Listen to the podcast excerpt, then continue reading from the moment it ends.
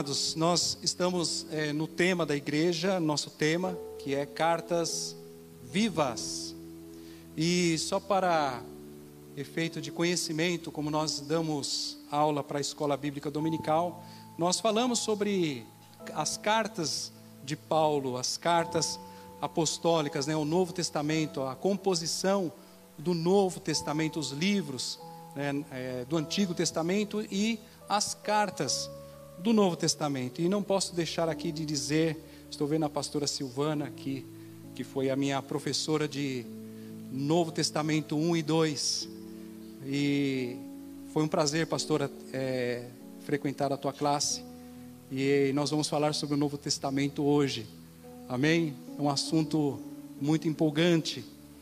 E o texto que eu quero abrir com você é o texto de 2 Coríntios, segunda carta de Paulo aos Coríntios, 3, 3, que é o, o verso que o apóstolo, tocado por Deus, colocou para que a, a nós tenhamos esse tempo de, de estudo, só para nós rememorarmos, lembrarmos sempre esse verso, ok? Diz assim: Vocês demonstram que são uma carta de Cristo, resultado do nosso ministério, escrita não com tinta, mas com o Espírito do Deus vivo, não em tábuas de pedra, mas em tábuas de corações humanos. E nós é, vemos a composição do, do, do, Novo Testamento com 21 cartas. O Novo Testamento ele possui 21 cartas. E uma epístola é escrita a uma pessoa ou a um grupo ou a mais destinatários, né? Um público privado ou uma congregação em geral. Em outras palavras, uma epístola é uma carta, é uma carta com um conteúdo importante, um conteúdo expressivo para poder orientar, para poder corrigir, para poder admoestar. A maior parte do, desse conteúdo, dessas cartas no Novo Testamento é formado por essas epístolas.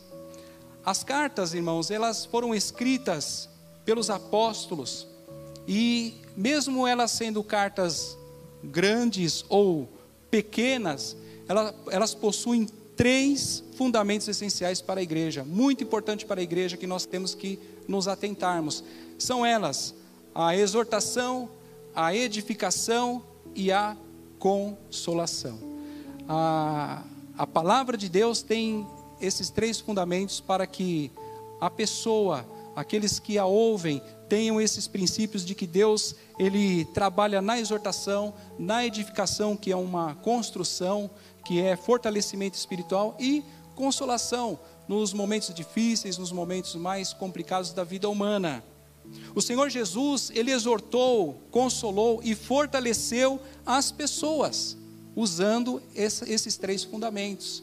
Então, ele fez isso e faz até os dias de hoje e fará com você, amém? Ele fará isso para você. E todas essas, é, essas cartas, elas apresentam a ação dos cinco ministérios. Ela apresenta essa, essa base, mais estudada especificamente no livro de Efésios, capítulo 4, do verso 11 ao 13. Né? Conteúdo riquíssimo um conteúdo que são verdadeiros tesouros guardados para aqueles que além e seguem as suas orientações. Então, o apóstolo Paulo, no livro de Efésios, ele dá um fundamento sobre é, os cinco ministérios baseado com as cartas, as igrejas. E eu tenho certeza de que todas elas é, ouviram ou a, foram anunciado a elas sobre esse fundamento. E nós entendemos, irmãos, que Deus, ele abriu as portas para a fé, para que o mundo possa conhecer a Cristo. E começou através das viagens missionárias dos apóstolos e também com as cartas apostólicas para todas as igrejas. Por isso que o mundo hoje, como nós vemos, hoje eu e você estamos aqui por causa que houve uma propagação do evangelho através das cartas. E também não somente pelas cartas escritas, mas pelas cartas lidas através da vida daqueles que viviam o evangelho de Cristo. Por isso que hoje nós somos cartas lidas. As pessoas nos leem, as pessoas sabem qual é o nosso conteúdo através do nosso testemunho, através do nosso comportamento, através da nossa atitude.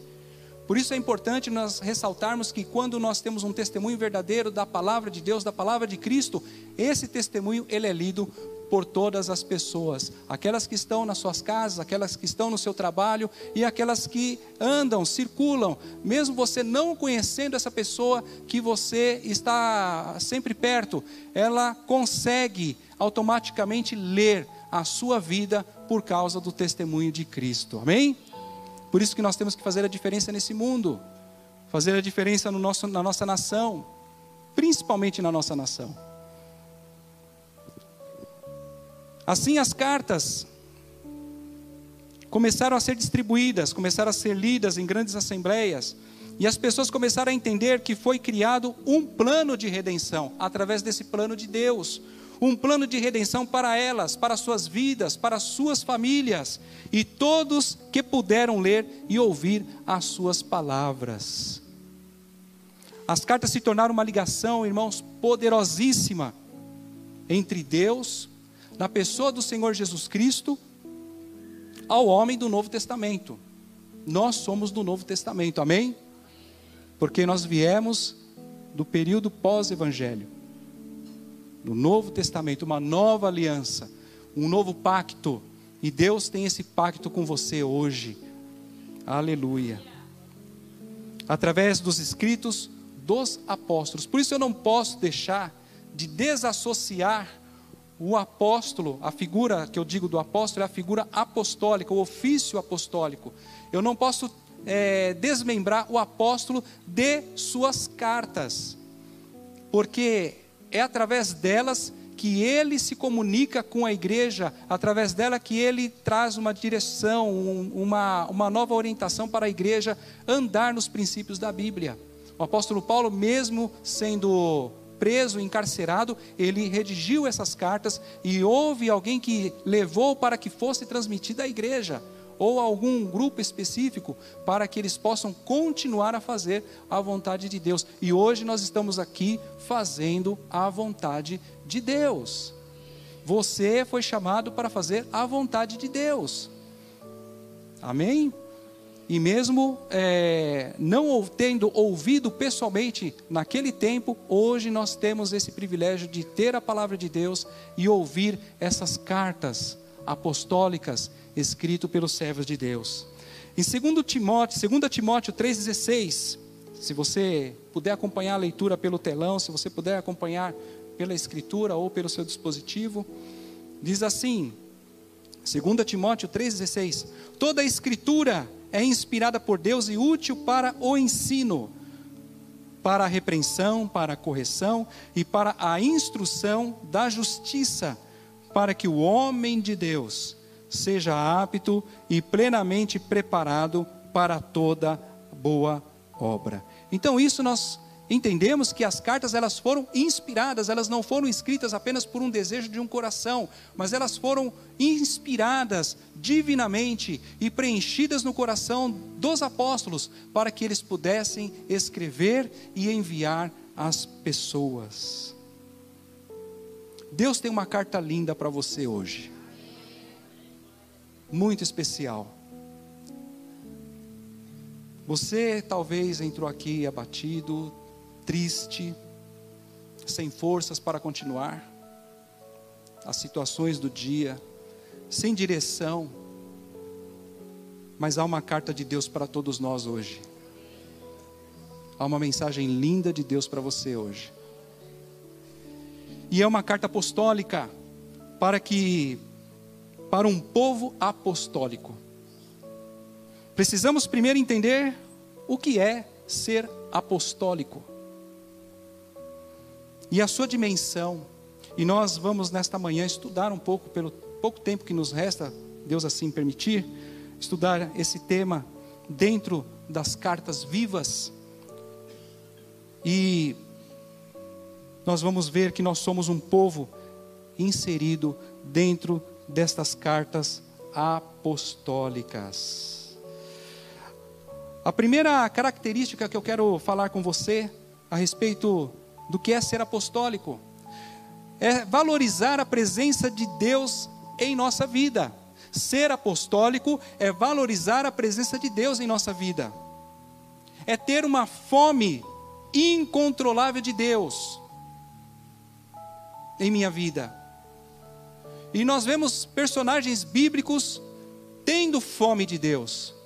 Mas eu também não posso deixar de falar de uma pessoa na Bíblia que teve uma fome incontrolável de Deus, que teve um momento especial com Deus e isso mudou radicalmente a sua vida.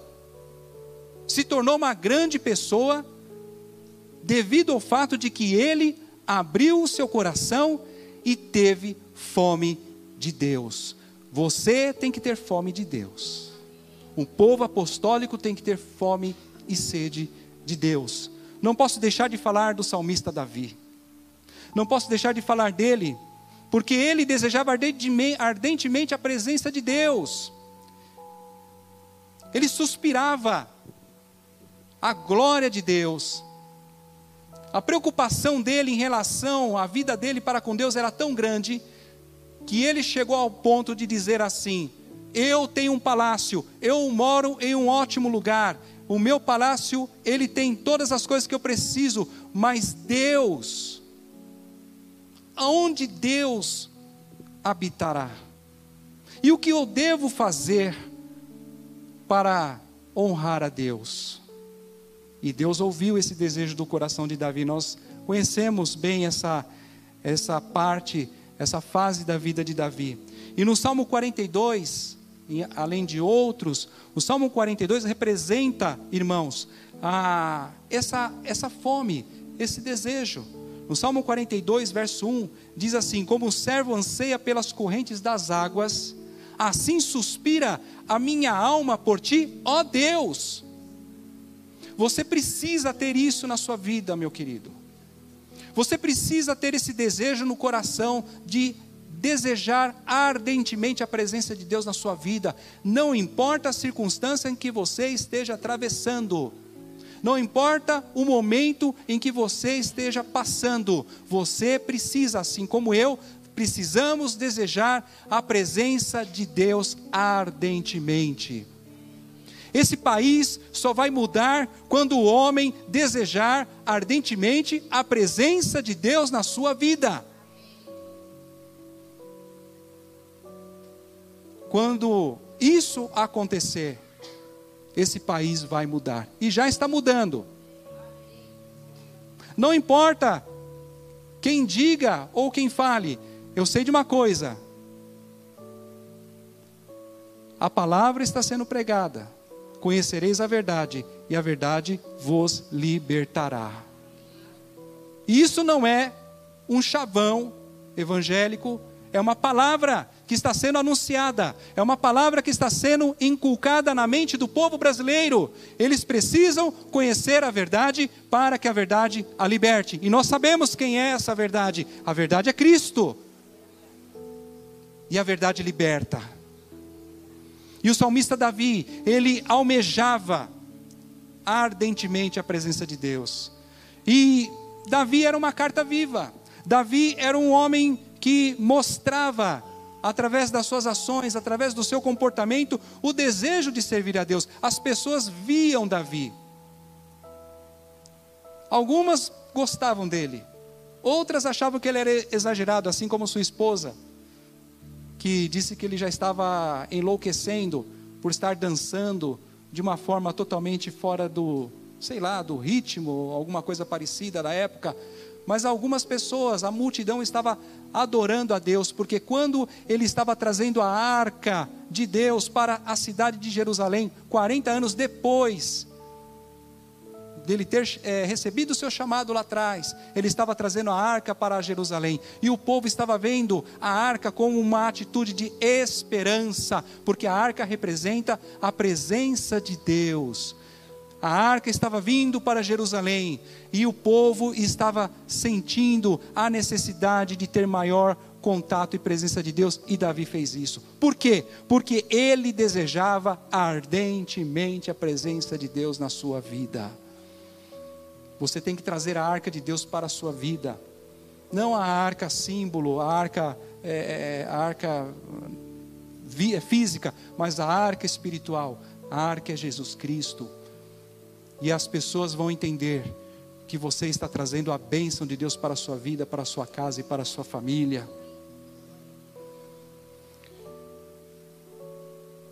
E havia um grande anelo. E ele perguntava: quando eu entraria na presença de Deus? Quando que eu entraria diante de Deus? E ele fez um projeto do templo,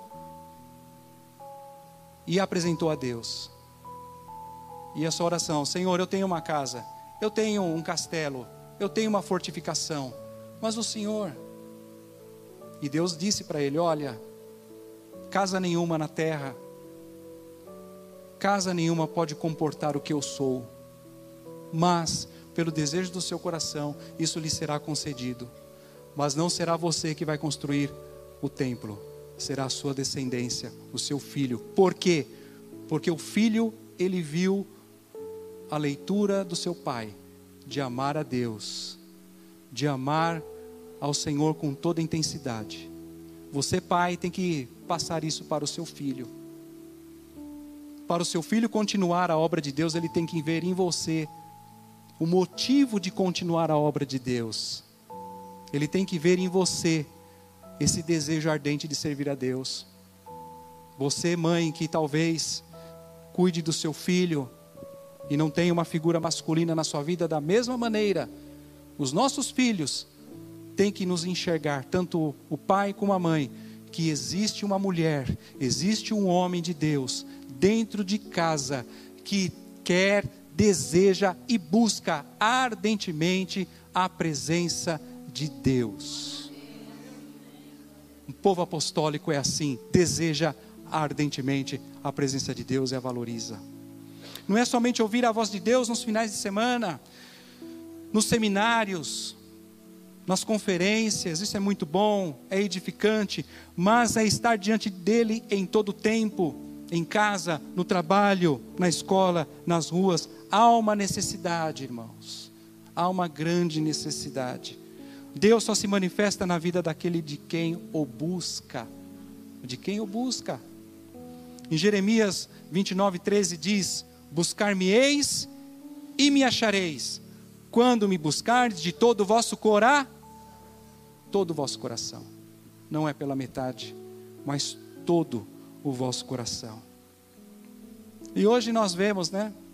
Algumas coisas a gente vê na modernidade e eu, na hora, eu estava, quando estava preparando essa mensagem, aí me veio uma frase que todo mundo sabe, todo mundo conhece. Né? Não seja uma fake news com Deus. Senhor, eu estou te buscando, mas eu estou tendo algumas outras coisas aqui. É de todo o vosso coração.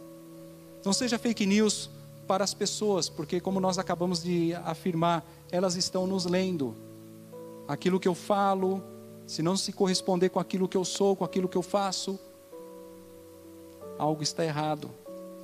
O povo apostólico é um povo verdadeiro.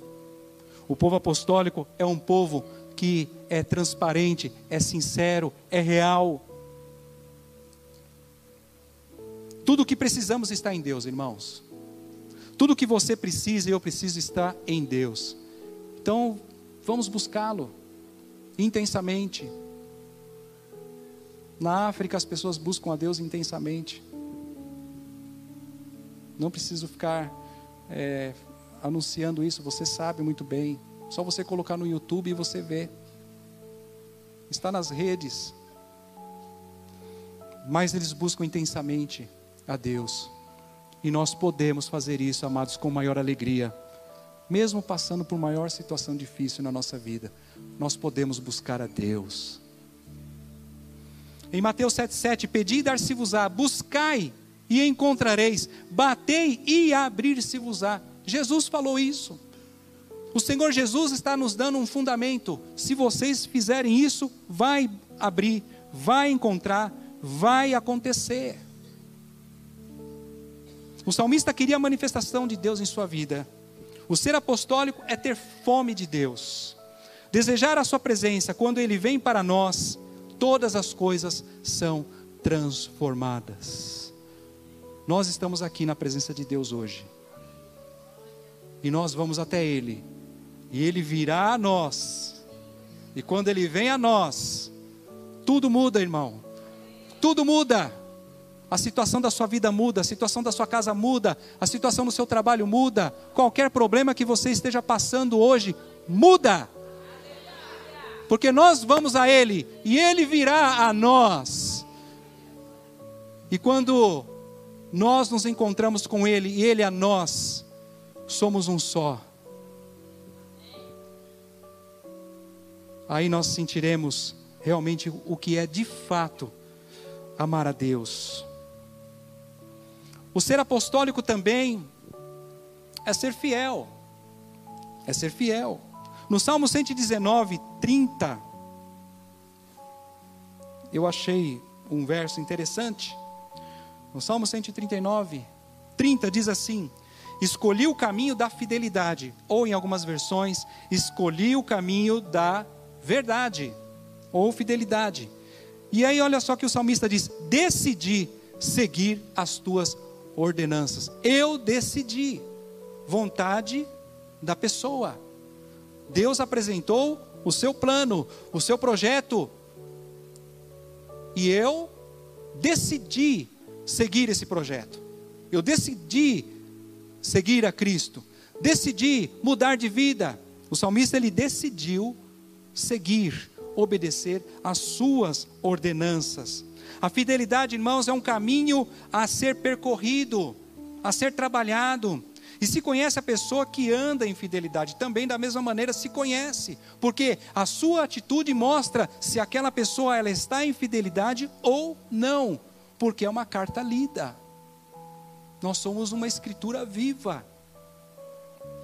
Ser fiel muitas vezes no que eu concordo e aceito, é muito fácil. E eu confesso, irmãos, como pastor, um dos pastores aqui da igreja, tem coisas que às vezes a gente não concorda. Mas isso não quer dizer que eu tenha que agir com infidelidade. Temos que cumprir a missão que nos é dada, mesmo se essa missão nós não não nos agrada. Nós temos que cumprir, porque é algo dado por Deus. E quando nós cumprimos essa missão, que é dado por Deus, e mesmo que essa missão seja um pouco dura, difícil, às vezes contrariando nossos conceitos, Deus nos traz a bênção da fidelidade em nossas vidas. Você quer a bênção de Deus para a sua vida? Seja fiel mesmo com aquilo que você acha que não está certo, dentro dos parâmetros bíblicos.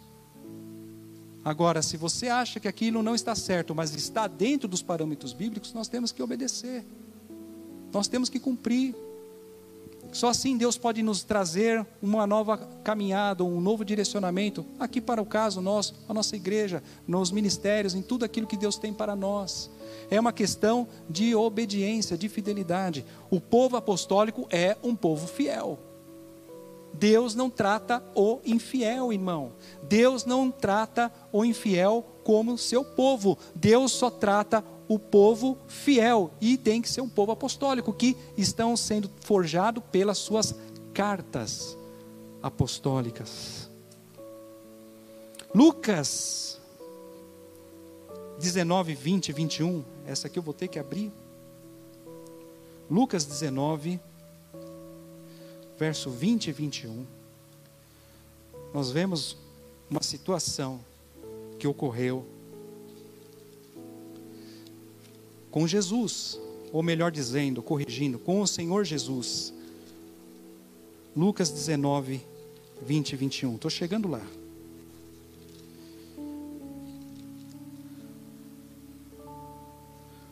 Diz assim: Então veio outro servo e disse: Senhor, aqui está a tua mina, e eu a conservei, guardando num pedaço de pano.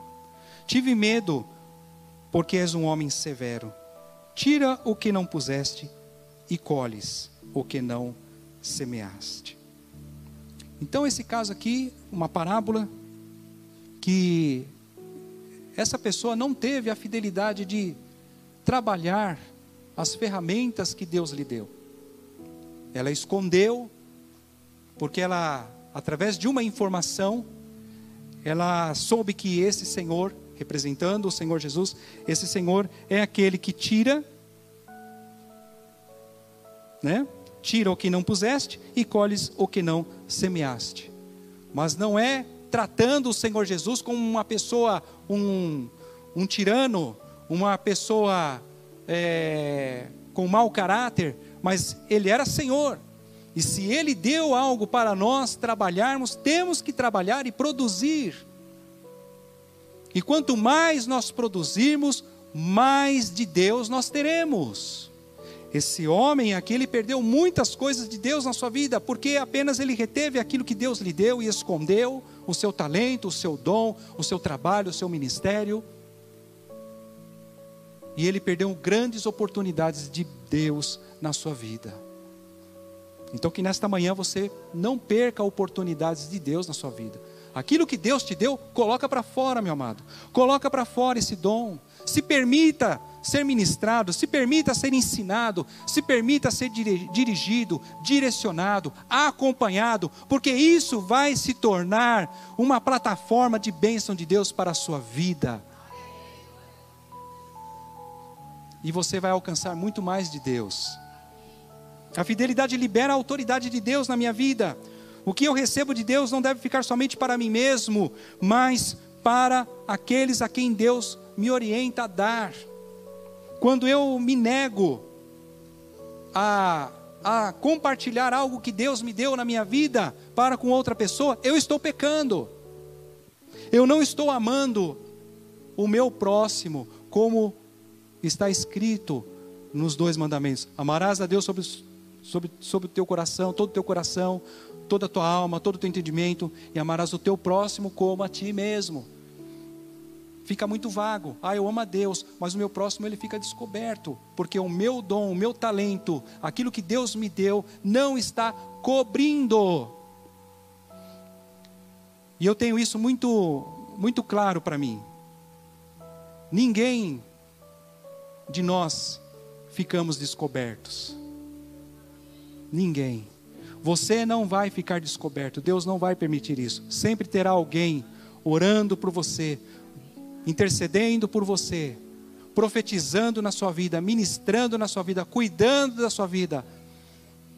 E eu não sei se essa palavra existe, mas apostolando a sua vida. Sempre vai ter alguém, porque Deus não quer que ninguém da sua igreja fique sem proteção. Até aquele irmão mais simples, mais humilde, Deus não quer que ele fique desprotegido. Por isso que nós somos um povo apostólico. No verso 20 e 21 desse mesmo texto,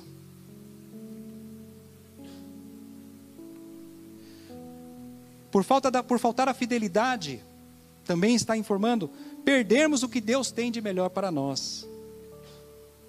Ser apostólico, irmãos, é ser fiel a Deus, ser fiel nos seus princípios, ser fiel na visão de Deus, ser fiel na, com a sua liderança.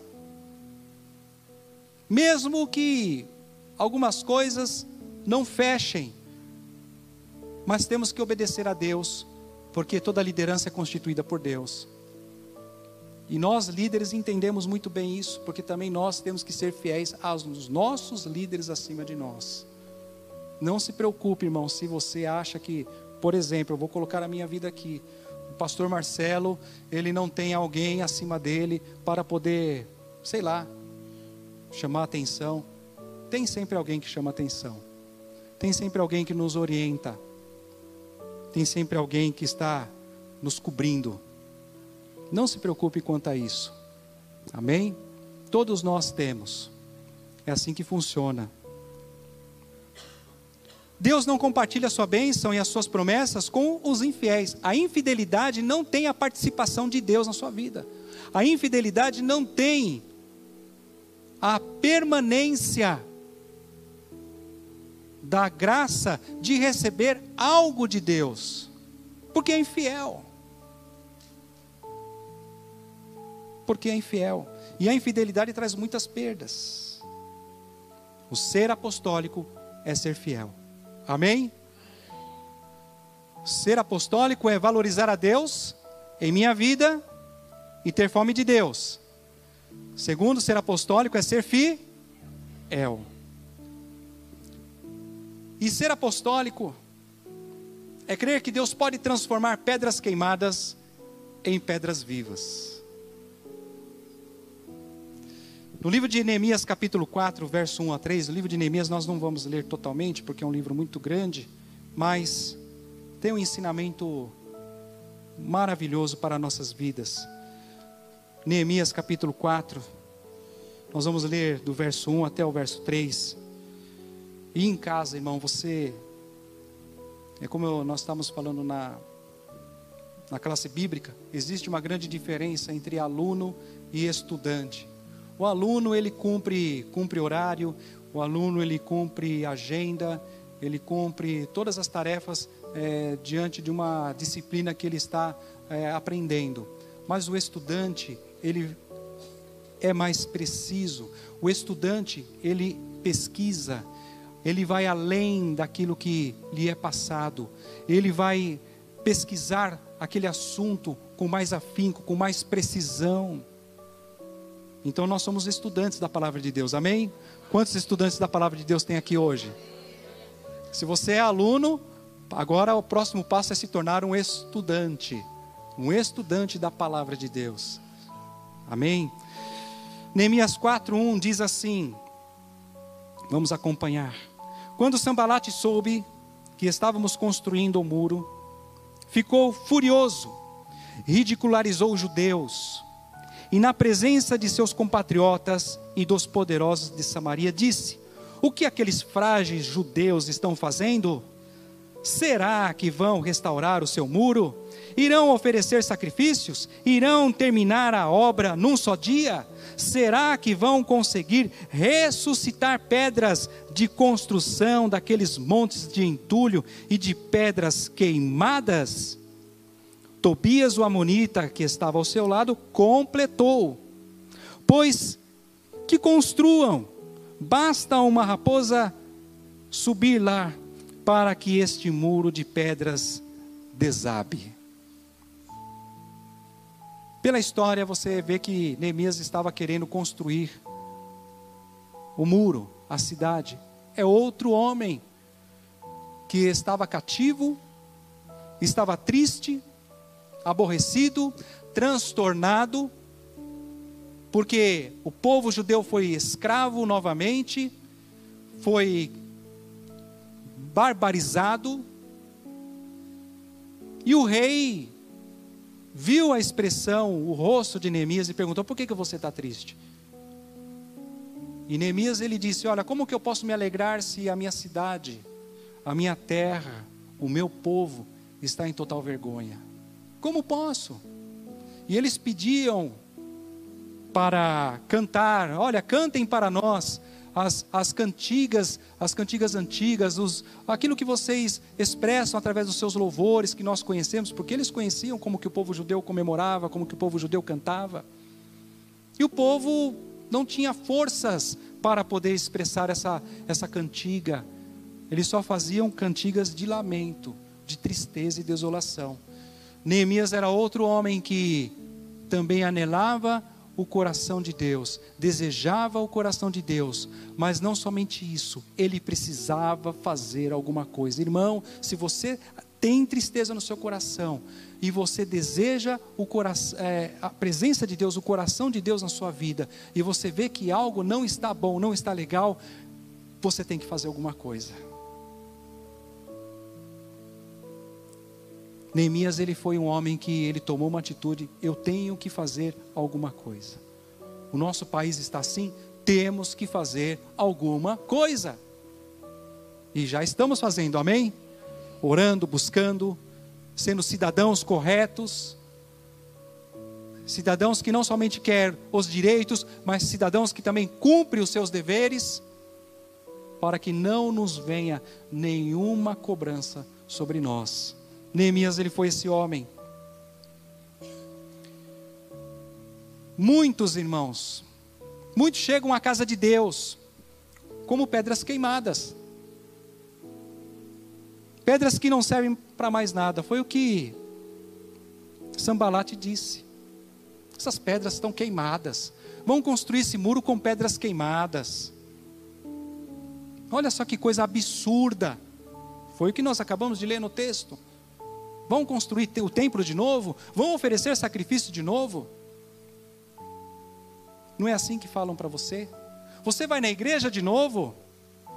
Você vai fazer o trabalho, uh, o trabalho social de novo. E talvez eles dizem isso porque não acreditam mais em você. Porque talvez você tenha chegado aqui como pedra queimada. Pedra queimada. Não acreditam mais em você. Pelo que você fez, fazem até comentários. Ah, não vai dar mais certo. Esse aí, ah, essa daí, sem chance esquece, não vai acontecer nada com ele. Isso é, é, é só emoção pura. Momentos de emoção, momentos de lágrimas de emoção. Ele ou ela não vai chegar a lugar nenhum. E no meio do caminho sempre vai aparecer esses sambalates da vida, esses tobias da vida, para falar, para criticar, para murmurar, zombar, para rir, para escarnecer do que pode do que pode Deus fazer em sua vida. Vai aparecer pessoas para ridicularizarem você, para dizer que você não vai dar certo em lugar nenhum. Mas como eu disse, Deus tem uma carta linda para você hoje. Dizem que você está queimado. Não é assim? Algumas empresas, ah, aquela empresa, aquele, aquela, ah, não contrata não porque está queimado. Dizem que você está queimado, está queimado, não vai sair mais nada do que, do que presta. Mas Deus está pegando você hoje para te fazer uma pedra viva na casa dele. Você hoje vai ser constituído uma pedra, constituída uma pedra viva nesta grande casa apostólica de Deus.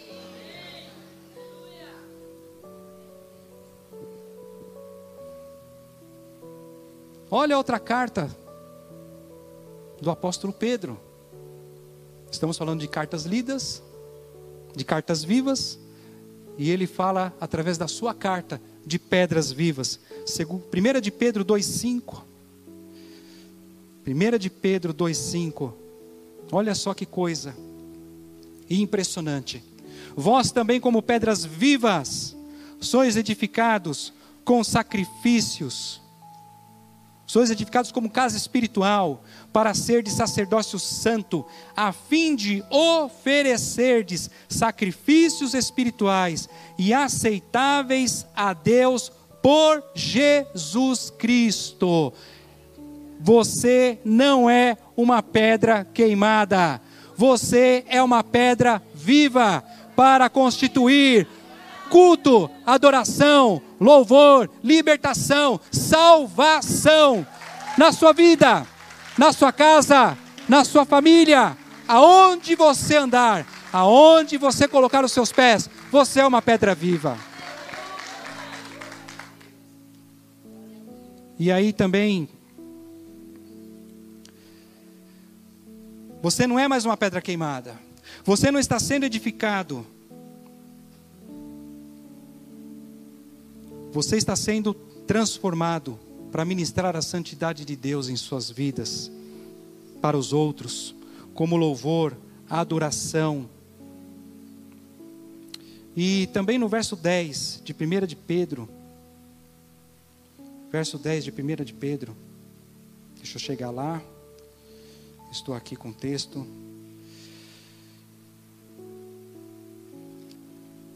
Nós vemos que esta pequena carta de Pedro, do apóstolo Pedro, assim como as demais cartas, como eu disse no começo, elas podem ser pequenas, mas elas têm um conteúdo poderoso para nossas vidas.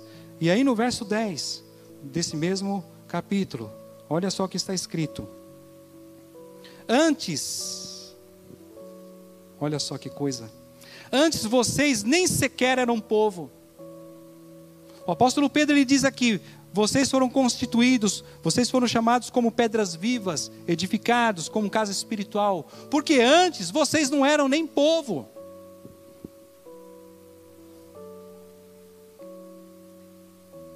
Mas agora são povo de Deus.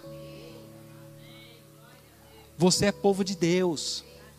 Irmão, isso é muito forte para você. Isso tem que estar na sua mente e no seu coração. Um povo apostólico sabe que é povo de Deus. Não haviam recebido misericórdia, mas agora a receberam. Então Deus está edificando o seu propósito através da sua vida, através da minha vida. Antes, irmãos, antes nós éramos pessoas destruídas. Antes nós éramos pessoas totalmente derrotadas, por dentro e por fora. Pessoas que não tinham esperança nenhuma, pessoas que não tinham nenhuma visão do que poderia acontecer. Mas Deus, presta atenção, Deus nos tirou de um montão de lixo. Você sabe de onde você veio? Deus te tirou de lá para você ser uma pedra viva, para você fazer parte da casa de Deus. Eu sou uma pedra viva. Diga aí, eu sou uma pedra viva. E eu sou uma carta viva. Aleluia. E estou encerrando, estou terminando. Há um caso, há um caso muito interessante na Bíblia. Há uma história muito triste para essa pessoa, mas a tristeza dela, Deus transformou em uma grande alegria. Está em 1 Samuel, capítulo 1. Primeiro livro de Samuel.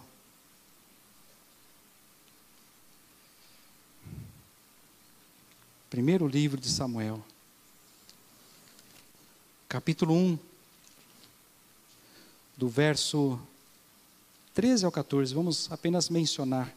Aí você em casa, você estuda essa, essas passagens bíblicas.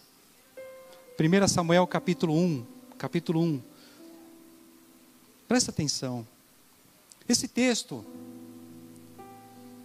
você lê em casa. Ele fala de um sacerdote chamado Eli. Era homem de Deus. Fazia aquilo que Deus lhe ordenava. Mas a sua casa estava totalmente fora dos padrões bíblicos. Os seus filhos, a sua família. E ele encontrou uma mulher. Seu nome era Ana. E essa mulher, ela estava muito triste, chorando muito, porque ela não podia ter filhos. Elcana, seu marido, sempre a consolava. E nós temos testemunhos aqui de, de irmãs que provavelmente tiveram esse mesmo problema. É uma tristeza. E essa senhora, ela chorava muito na presença de Deus. E esse líder, esse sacerdote ali, olhava para ela e diz: Por que, que você está chorando? Por que, que você está se lamentando? Olha, você Acho que você está embriagada. Você precisa voltar para sua casa. Aqui não é lugar para ficar chorando. Então você imagina essa mulher ainda com o seu problema, com a sua situação, ainda ouvir isso. Era um grande homem de Deus, mas faltou-lhe a visão, faltou discernimento, e ele ofendeu com palavras a Ana, orando com o seu coração. Mas Deus não deixou isso passar. Deus não vai deixar certas coisas da sua vida passar. Deus não vai deixar que essa frustração que você tem por muito tempo na sua vida.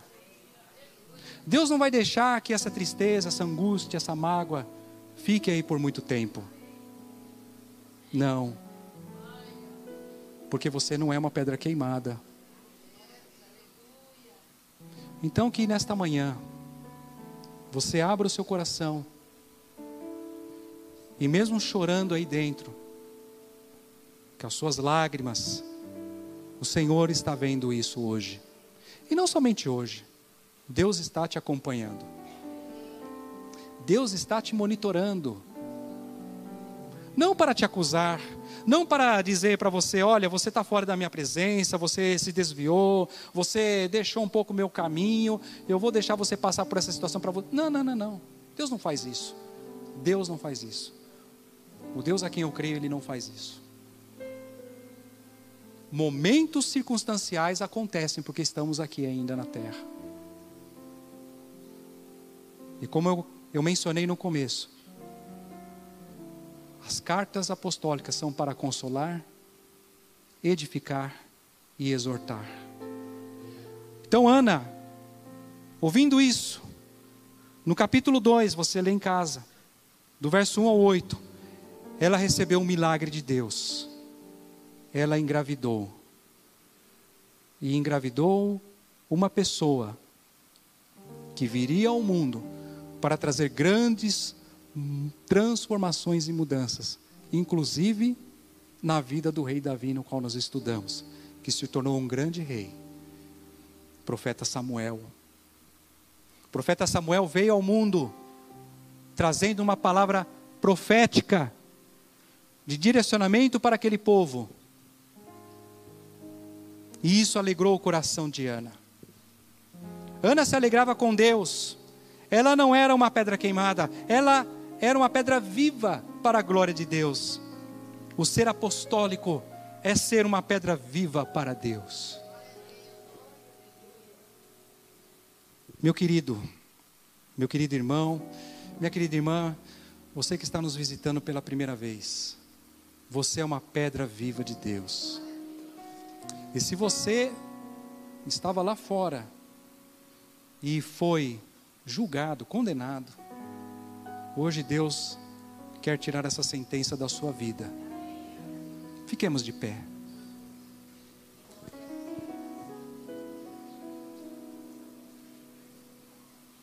Com seus olhos fechados.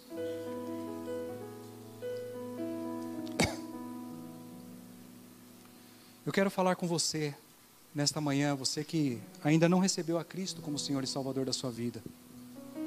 Eu não sei ainda qual é o motivo, mas uma coisa eu posso te dizer: Deus quer transformar a sua vida hoje.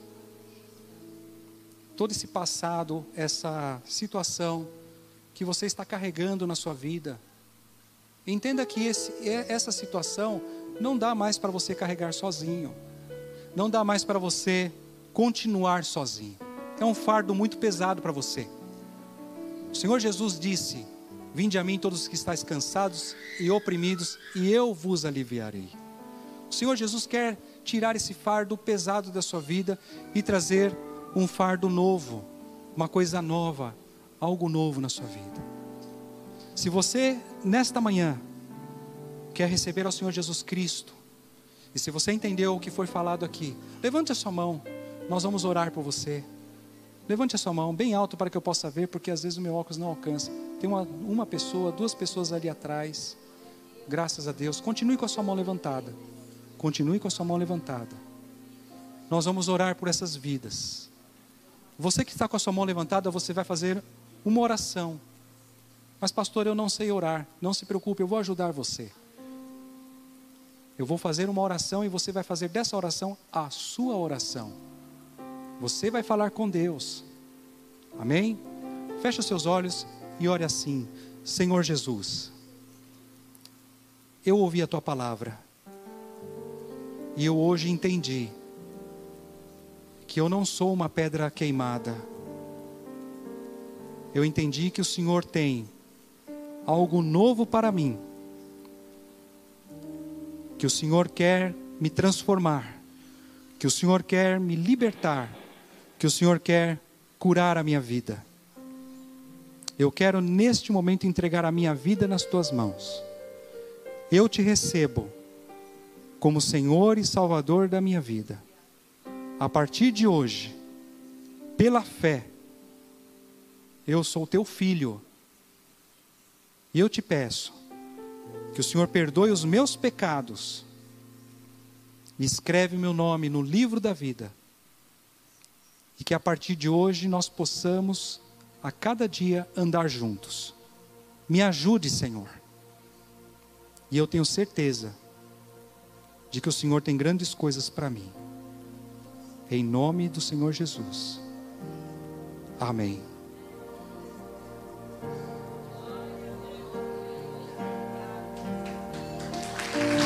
Aleluia. Aleluia.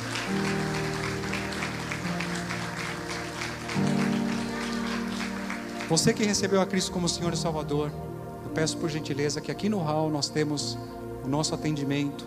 Você vai receber algumas informações de como caminhar, traçar um novo caminho com Deus. Tá bom? E aí você vai receber essas orientações e Deus vai traçar a partir de hoje começou um novo tempo para você. Agora para você, meu amado irmão, você que me vê todos os domingos cumprimentando você ali na porta, talvez você esteja se sentindo uma pedra queimada. Mas a palavra de Deus diz que você não é uma pedra queimada. Hoje Deus te chama para um novo tempo, um tempo de restauração, um tempo de libertação, um tempo de renovo. 2019 está indo embora, não importa, virá 2020. Deus não se prende ao tempo, ao espaço. No tempo de Deus, você vai ser levantado para fazer algo muito especial na casa dele. Muito especial. Mas eu quero que você, se você está se sentindo assim, triste, abatido, sem esperança, mas hoje você ouviu a palavra de Deus e entendeu isso. E você disse: Eu não sou essa pedra queimada, eu não sou isso que, me, que, disser, que dizem de mim, perdão, não sou isso que falam de mim, eu não sou isso que o diabo fala de mim constantemente. Eu sou uma pedra viva, eu sou uma carta lida. Hoje eu me levanto para fazer a diferença. Se você está assim hoje, eu peço que você levante a sua mão e vamos orar. Com fé. Levante, levante a sua mão com fé. E vamos orar. Senhor, aqui estão servos teus, aqui estão pessoas especiais. Especiais porque o Senhor deu a sua vida por elas. São especiais para ti. Por isso, Pai, em nome de Jesus, que haja restauração, que haja libertação, que haja cura, que haja um novo mover do Espírito de Deus sobre a sua vida, que haja um mover apostólico sobre você, que haja um mover de Deus sobre a sua vida, para que você possa mover a outros, em nome de Jesus, amém.